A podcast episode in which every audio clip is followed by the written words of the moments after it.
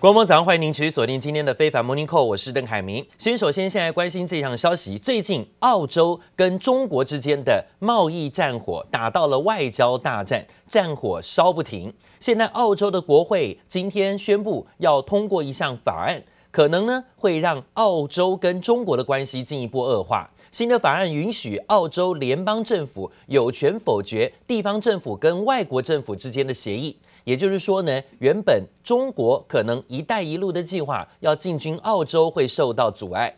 澳洲总理莫里森不想跟中国越闹越僵，前一天还在微信公开发文肯定澳洲的华人贡献，还说呢最近的事件呢无损于中国人民的友谊。但这则贴文却还是被盯上，遭到了微信平台的撤下。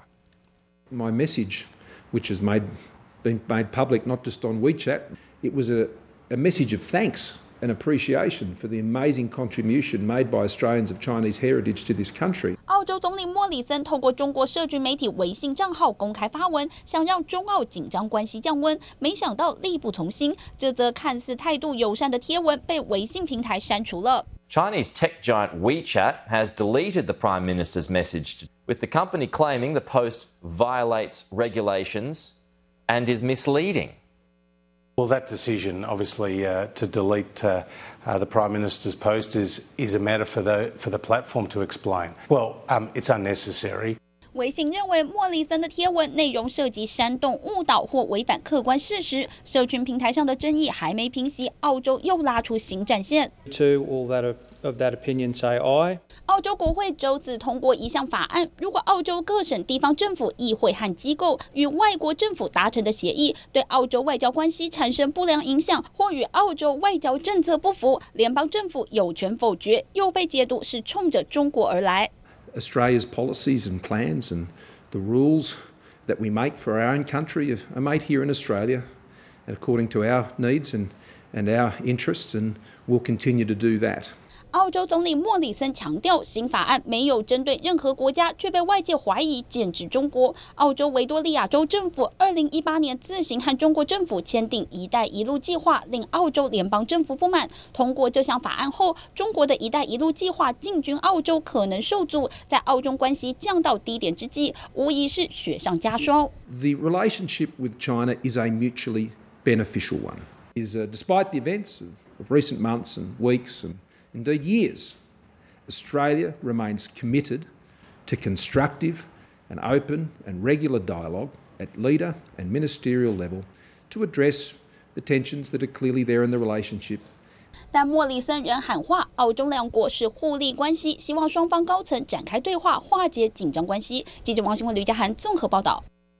最新消息，美国股市昨天的表现，盘中开盘一度向上冲高，是因为某美国的国会参议员多数党的领袖说，有希望年底前可以达成新的刺激方案的协议。消息一出，激励了美股早盘大涨，道琼指数一度在盘中重回到三万点大关以上。不过呢，目前看到道琼指数最后收涨八十五点，涨幅在尾盘是稍见回落。Just getting a quick news alert on more progress on the stimulus front. A tweet from Speaker Nancy Pelosi's office just moments ago. The Speaker and Leader McConnell spoke at 12:45 p.m. today, about just about 45 minutes ago, about their shared commitment to completing an omnibus and a COVID relief bill as soon as possible. So you can add that to the signs of progress that have the markets uh, excited today. The Dow hanging on to about a 145 point gain. 美国两党领袖呢，似乎都有意啊，要赶快的进行沟通，希望呢，能让刺激方案的法案呢，能够快速的来做推出。不过昨天呢，美股盘中向上拉高，一度超过了三万点大关，但尾盘的时段拉回修正整理，原因在于辉瑞药厂传出生产疫苗计划放缓的消息，消息回马枪，让美国股市震荡拉回，幅度呢都明显的做收敛。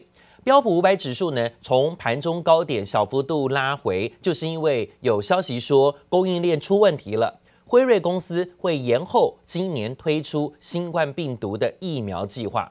不过，白宫白宫发言人呢，持续的在记者会上啊，把疫苗的功劳是全部揽功在川普身上，说呢，川普啊才是这次新冠疫苗推动的主要推手。应该把新冠疫苗称为“川普疫苗”这种说法。那另外，美国媒体报道说，辉瑞公司在发现早期生产的原料不符合标准之后，预期今年能够生产的疫苗数量呢，可能只有原先计划的一半。但是报道也说，辉瑞仍然会按照计划在明年推出十三亿支的疫苗，随着产品增加，今年不足五千万剂的短缺会得到弥补。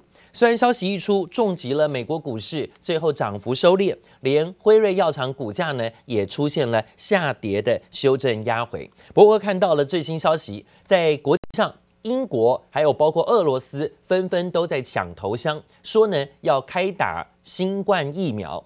首先，英国说批准了美国制药大厂辉瑞跟德国生技公司一同开发的新冠疫苗，说下礼拜起民众就可以接种。英国首相强生振奋之余，也表示对抗病毒的战役还没有结束。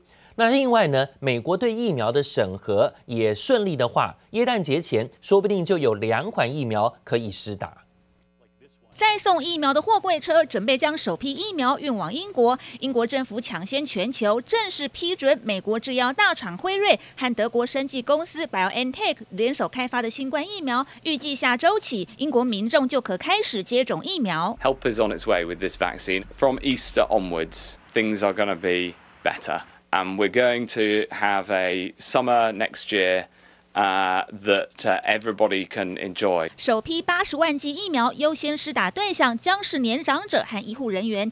英国已经下定四千万剂辉瑞疫苗，因为每人得施打两剂，因此足够让两千万人先打疫苗。目前英国有五十所医院将获得配发疫苗，但英国首相强生也提醒，虽然疫苗来了，但还是得遵守防疫规定。It's very, very good news, but it is by no means the end of the story. It is not the end of our national struggle against against coronavirus. 辉瑞疫苗的保护力达百分之九十五，施打两剂疫苗中间要隔三周，但运送途中必须保存在摄氏零下七十度，配送和保存都是极大挑战。而美国食品及药物管理局将在十日审核辉瑞疫苗，预计十五号开始配送。Moderna 疫苗则是要等到十二月二十二日，耶诞节前有两种疫苗能施打。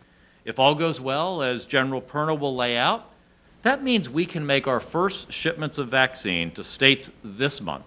And we are on track to be able to ship enough vaccine for 20 million Americans. 美国前总统奥巴马也说，如果疫苗安全获得专家认证，他绝对会施打，而且可能将接种过程拍成影片宣传，来提高大家对疫苗的信心。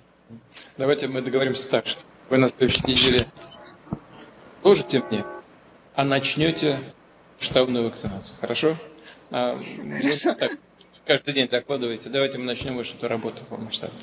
罗斯总统普廷向官员下令，俄国自下周起要大规模接种新冠疫苗。战斗民族俄罗斯在疫苗战中看来也不打算缺席。记者蔡佳玲、黄奕豪综合报道。好，讲到了在美国要提出九千亿美元的纾困案。露出协商曙光，加上了又有疫苗的喜讯消息，升高了投资人呢、又继续呢有热钱前进风险资产的意愿。美元呢，就现在看到了光环尽失啊，不断的走贬，不断的走贬，这也符合美国的利益。昨天美元指数啊一度贬到了九十，重贬了百分之零点五，一举失守了九十一点支撑，这也改写了近两年半的新低。当然，热钱大水漫灌，资金流向了新兴市场的股市，甚至呢，包括很多地区啊，这个汇率的部分大波动啊，都是因为美元呢重贬的关系。现在连国际商品也是一样，包括近来的黄金啊，今年以来的冲高，再到国际油价，虽然受到疫情冲击而拉回，但最近呢，国际油价又在反弹了。国际油价随着美国原油库存下降。外界也预期欧佩克会议将会延长减产规模，原油期货价格因此走高。德银德等的机构大宗商品分析师都普遍认为，欧佩克相关的会议国将会解决减产限制造成的冲突，让会员国自愿减产。那这样的情况，油价呢就有机会啊继续的反弹，呈现走高，目前守在四十到五十美元之间。而台湾 ETF 投资最近呢，也明显看到资金蜂拥流向了原油 ETF，包括接口布兰特原油正二 ETF，最近一个月上涨的幅度居然高达百分之四十六的上涨表现哦。另外，美国联邦众议院日前通过一项立法，就是规定，要是华府啊监管机关没有办法审查财务资料的话，对于一些中国企业想要到美国上市，现在呢要进行阻碍。包括阿里巴巴跟百度在美国证券交易所挂牌的中国大陆企业，可能会面临下市的命运。这项法案呢，五月在参院表决过关，现在如今又在众议院获得了跨党派支持。那美国这一届的新政府在交接之前呢，最新的动作呢，对于中国态度呢，还是来势汹汹。接下来甚至要转成美国总统川普签署成为法律。预料呢，会影响两百多家在美国上市的大陆企业，总市值大约有两兆美元。大陆外交部对此表示遗憾。美国这次对外国企业的歧视性政策，这是很明显的，呃，昭然若揭。大陆希望美方能够为外国企业在美国的投资提供公平公正，而不是歧视的环境，也不是设置层层的障碍，只针对中国。那另外呢，美国总统川普啊，持续要扩大制裁中国的举动，似乎呢，在他最后的任期几天之内，还是不手软。众议院已经通过外国公司问责法案，要求中国企业是要遵守美国审计的标准，否则呢，会禁止挂牌。预计川川普在签署之后会立刻生效。美国总统川普任期只剩下一个半月，但对付中国的动作可没停。纽约时报报道，美国周三颁布新规定，打算大幅缩短中国共产党党员赴美签证的期限。A possible U.S. travel ban on all members of the Chinese Communist Party. The Trump administration is said to be drafting a potential presidential order. 早在五个月前就传出类似的消息。如果这项新规定真的如实执行，中国共产党党员以及直系亲属赴美签证的期限从最长十年缩短到一个月，而且一个月只能入境一次。预估将有二点七亿人受到影响，对美中商务客影响很大。川普政府的手段不只针对个人，也拿中国企业开刀。美国对中国企业的管制也持续扩大，甚至可能直接要求下市。If they do get delisted, they are completely delisted. They are yanked off exchanges. They don't trade OTC. They just 美国众议院最新通过外国公司问责法案，要求在美上市的中企必须遵守美国审计标准，包含证明自己不受外国政府控制或持有股权。如果连续三年不配合，将禁止在任何美国证券交易所挂牌交易。已上市的中国企业也将被下市。法案已经送往白宫，等待川普签署就能生效，正式成为法律。Mr. Trump claims that Beijing is increasingly exploiting U.S. capital to finance the development and modernization of its military. Donald Trump banned U.S. investments in companies linked to the Chinese military. 川普上个月签署行政命令，禁止美企与个人投资中国解放军相关企业。传美国商务部草拟了一份清单，列了八十九家中国企业，疑似与中国解放军有关系。就连波克夏海瑟威旗下的公司在中国的子公司也上榜。这间公司否认与中国军方有关，试图争取从限制名单中除名。美国制裁动作频频，就看中国如何接招。进一步灯光网综合报道。好，不过即将上任的是美国新的总统当选人拜登。拜登呢，在今天发表谈话说呢，他支持哦，现在共和民主两党要一起的提出新刺激法案。他说呢，九千多亿的刺激法案呢、不是这个解决的答案，而只是头期款而已。因为疫情受创，面临经济困难的人很多，所以啊，这只是头期款。上任之后呢，他会有更多的刺激措施。而拜登接受专访时也说啊，他说现在当选总统，表明自己为美国做了一件好事，因为呢，这让川普没有办法再做四年总统。他说他看不下去川普的所作所为。另外呢，也传出川普打算要动用特赦权，想说啊，要特赦自己跟家人，尤其是第一千金伊凡卡，现在卷入了川普就职典礼滥用经费这个一案子被调查，已经在华府接受检方的讯问调查了。好，这今天看到几个外电消息。另外呢，则讲到美国含有瘦肉精，也就是莱克多巴胺，就要在明年一月一号要扣关进口台湾了。很多民众忧心忡忡，全台湾有八十多家的猪肉进口业者，昨天就站出来了，他们自主的联署，保证绝对不进口美国莱猪，也落实标示不含莱克多巴胺。冷冻食品理事长李春来很有信心说，明年就算开放进口，台湾也几乎不会看到美国莱猪。但是此举是否在帮台湾政府解套呢？进口猪肉商代表驳斥说，绝对没有在帮政府背书的，因为呢，他们已经被美国莱猪事件，政府要进口搞到快要没生意了。现在这样举动是出来自救。只进无来猪肉。猪肉进口业者大声宣誓，绝对不会进口来猪，跟现场签下联署书。因为自从八月政府说要扩大开放来猪进口，生意直直落，快过不下去。啊，政府啊，无咧照顾阮啊。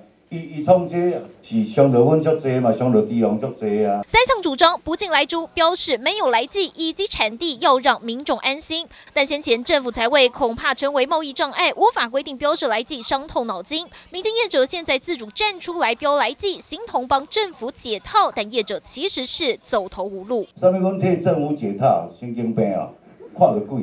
我们跟政府有什么关系？我们要生存，要活下去啊。我们有员工要养啊！但现场八十几家业者只占进口商八到九成，剩下的人没参与联署，照样能进来猪不标产地。与会的新北市议员还为此和理事长激辩：各位是有良心的业者，你不进来，问题政府让别人进来呀、啊？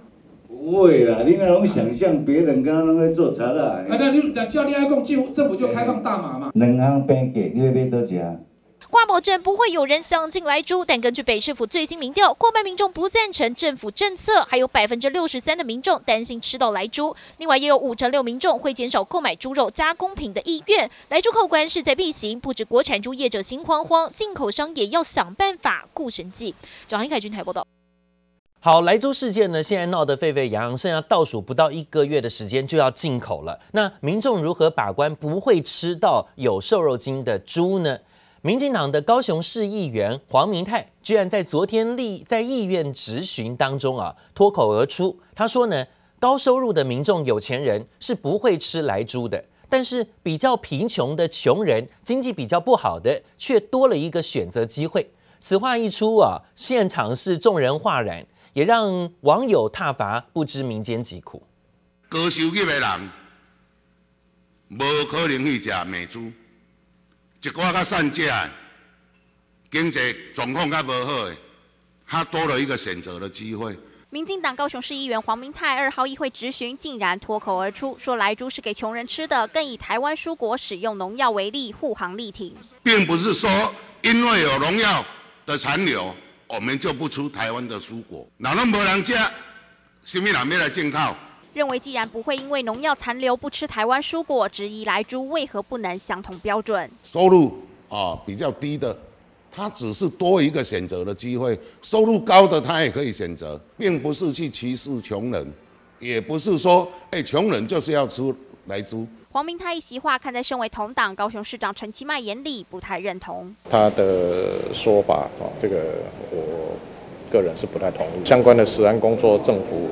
啊，要做的就是要有严格把关。虽然同党不挺自家人，但对手蓝营意外帮忙还家。我觉得他可能出现了口误，可是我觉得现在还是大家针对议题，就是我不要吃莱猪。莱猪议题烧不停，黄明泰为挺政府，不惜讲出莱猪是给穷人吃。只是此话一出，也让网友痛批，果然不知民间疾苦。记者柯成浩、张崇敏高雄采访报道。